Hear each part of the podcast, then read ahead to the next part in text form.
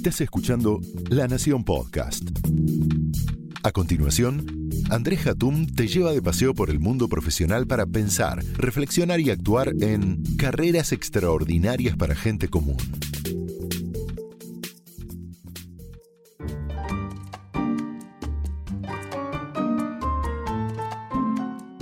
Luego de años en la empresa me jubilé. Volví al tiempo a ver a mis antiguos colegas. La sensación que tuve fue de melancolía. Ver mi escritorio ocupado por otra persona me generó una mezcla de violencia y pena. Violencia porque lo quería sacar a patadas de mi lugar. Pena por mí mismo. Tenía que empezar a disfrutar de la vida y no sabía cómo. Esta cita es de un ejecutivo a quien entrevisté que se jubiló de una multinacional hace cinco años y añoraba aún su trabajo. Consultado sobre por qué extrañaba su vida en la oficina cuando la gente estaba queriendo escapar de ella, su respuesta fue tajante. En la oficina tenía responsabilidades, tenía poder. Ojo, poder en el buen sentido, poder hacer y poder mandar. Hoy no tengo nada de eso. Solo tengo que despertarme cuando quiero y ver qué hago el resto del día. Algo maravilloso para muchos que están escuchando este podcast, para mí mismo. Cuando escuché esta historia no sabía si tener pena o agradecer que los colaboradores de este directivo workaholic ya no iban a ser más torturados por él. Para este directivo, su vida era la oficina.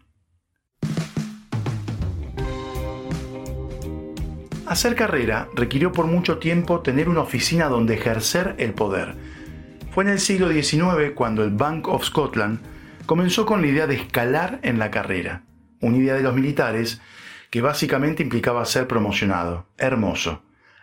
A todos nos gusta en la vida corporativa ascender, que nos promocionen, porque lo consideramos un premio a nuestra capacidad y nuestro esfuerzo. Aunque las corporaciones con el tiempo empezaron a decir que preferían a las personas que pensaban fuera de la caja, la caja era la oficina, y quien respetaba la línea de mando terminaba siendo promocionado. Es que la promoción terminó convirtiéndose en el mejor método de control. Si querías ser ascendido, mejor que te comportaras bien. A modo de ejemplo, para ser promocionado en el Bank of Scotland en el siglo XIX, la creatividad no existía, no era importante. Las competencias que miraban eran la cortesía, la paciencia y la modestia. Nada de estimular cosas raras. Le toma de riesgo. Eso vendría muchos años después. Los romanos tenían acueductos, los egipcios pirámides, la Inglaterra victoriana trenes. Todo eso lo aprendimos en la escuela. Nuestra sociedad tiene oficina. Bueno, tenía, vamos a ver qué pasa post pandemia. Edificios gigantes, divinos, con formas increíbles, llenos de vidrio que reflejan sol y tormentas. Recuerdo un viaje a Chicago donde hice un tour para entender la arquitectura de las torres corporativas. Las oficinas cambiaron todo, la forma de vivir, comunicarnos, trabajar, las ciudades y fueron la fuerza motora de los cambios tecnológicos. La oficina que esperaba a los empleados de otra época no era especialmente tentadora para los millennials o centennials que buscan un lugar relajado y divertido para trabajar. Marcar tarjeta, un reloj en la pared, fila de empleados que trabajaban bajo la atenta mirada de un supervisor ubicado en un lugar estratégico, o sea, un poquito más arriba que el resto de los mortales, era algo común en el siglo XIX. En algunos lugares hoy también una oficina donde la confianza era muy valorada. Es sarcasmo. Una vez tuve la oportunidad de ser invitado a las oficinas de Google en Londres. No lo podía creer. En la entrada había un bus rojo de dos pisos, de esos que se ven en las calles en Londres. Se usaba para sala de reuniones. Un living tropical estaba ubicado en el medio del edificio, donde muchos Googlers, así se llaman ellos, saboreaban cafés de distintas partes del mundo con primorosas máquinas Nespresso.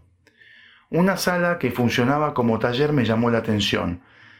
Ante mi pregunta de qué era, me comentaron que allí los empleados podían hacer reparaciones generales, impresiones 3D y cosas que la gente necesitaba en sus casas.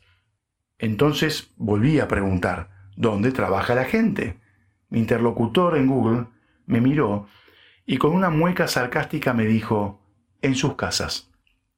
En las oficinas mandamos mails, vamos al gimnasio, compramos comida, nos cortan el pelo, dormimos la siesta. En casa trabajamos, escribimos reportes y tenemos ideas. ¿Cuál es el punto de tener una oficina entonces? La razón por la cual nuestros hogares se convirtieron en oficinas antes incluso de la pandemia es por culpa de Internet. Los mails, por otra parte, democratizaron la vida de las oficinas. Todos podían mandar correos a cualquiera. Incluso podíamos mandarnos alguna macana, reenviando al jefe un mail en el que se hablaba mal de él o ella. Contabilicen la cantidad de mails que recibieron al inicio de la pandemia. Una explosión. Y las miles de anécdotas que existen con mails mal mandados, o bien mandados porque querían mandar un mensaje. Yo recuerdo una empresa que me llamó un día y me dijo, por favor, profesor, mire esto, un empleado que se había ido y había pedido poder mandar un mail de despedida. En el mail de despedida había un archivo con los sueldos de todo el personal. El correo también cerró el gap entre el hogar y el trabajo.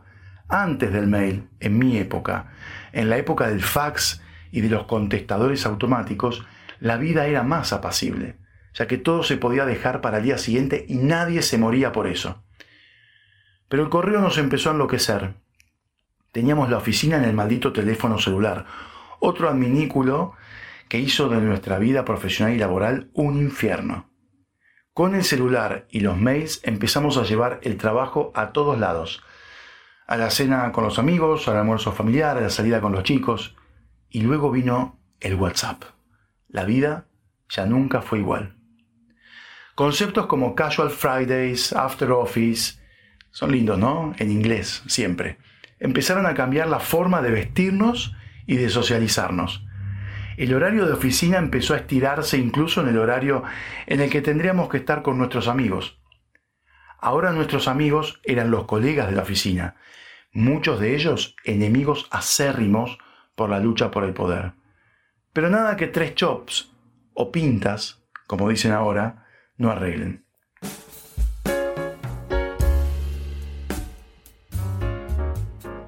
Alvin Toffler, el autor del libro El shock del futuro, hablaba de que en el futuro iban a existir las electronic cottages, oficinas desde casa, donde trabajaríamos menos horas y podríamos ver más a nuestros hijos.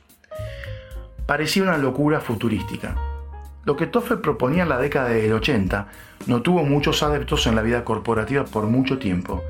Recordemos por ejemplo a Marisa Myers, la ex CEO de Yahoo, que en el año 2013 prohibió la posibilidad de trabajar desde casa. Incluso se armó la guardería para sus hijos al lado de su oficina. Si hoy Toffler viviera, se daría cuenta de que la oficina desde casa en cuarentena es lo más parecido al infierno. Trabajamos mucho más, estamos empachados de ver a nuestros hijos y no vemos la hora de salir.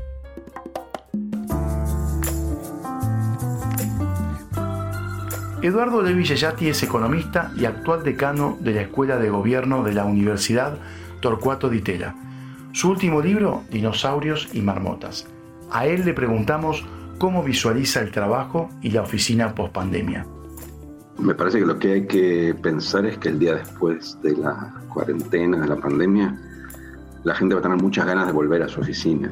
Eh, y eso se ve ahora. Eh, la idea esta de que estamos todos felices trabajando remotamente desde casa me parece que es eh, una ilusión, posiblemente porque las cuarentenas son las restricciones e incluyen otras partes de nuestras vidas. Ahora, sí creo que la pandemia fue una suerte de tour de force o de ensayo forzado brutalmente a las empresas para ver cuánto podían remotizar, por decirlo de alguna forma. Y, me da la sensación de que las empresas aprendieron a hacer dos cosas. Primero, a trabajar con menos personal in situ. Es decir, eh, tienen hoy mejor tecnología y mejores procesos como para pensar que los trabajadores de ciertas empresas, las empresas que tienen trabajos remotizables, obviamente en una fábrica de producción de autos, que esas empresas eh, en el futuro van a tener regímenes mixtos de dos o tres días en, en una oficina y dos o tres días en la casa, y eso implica que la oficina va a tener otra configuración, posiblemente con puestos móviles, nadie va a tener una, una oficina, un salón específicamente para alguien que va dos o tres veces por semana. Lo otro que aprendieron las empresas, se me ocurre, por lo menos de lo que estoy viendo de algunos estudios en Estados Unidos y en algunos países europeos, es a trabajar con menos gente, porque por un motivo, si se quiere, de facto, de que siguieron produciendo con gente que trabajaba menos horas por motivo de la pandemia y porque trabajar remotamente también elimina muchos tiempos muertos. Entonces la productividad, si el proceso está bien adaptado a lo remoto, la productividad aumenta. Lo cierto es que al final de la pandemia las empresas van a sentir que tienen más redundancia, lo cual no es bueno para el trabajo. De hecho, me da la sensación de que en países avanzados algunas empresas, si bien van a recuperar los trabajos que fueron brutalmente eliminados durante la pandemia porque eran trabajos de contacto, los trabajos más eh, persistentes van a ir eh, perdiendo algunos puestos de trabajo precisamente por esto, porque eh, ha habido un aprendizaje, si se quiere, una optimización de horas que reveló que sobraba gente en algunos lugares y esos puestos lamentablemente se van a eliminar. ¿Es mejor la gente en casa? ¿Es mejor en la oficina? Por supuesto que ninguna de las empresas que se hacían estas preguntas tuvo una pandemia por delante.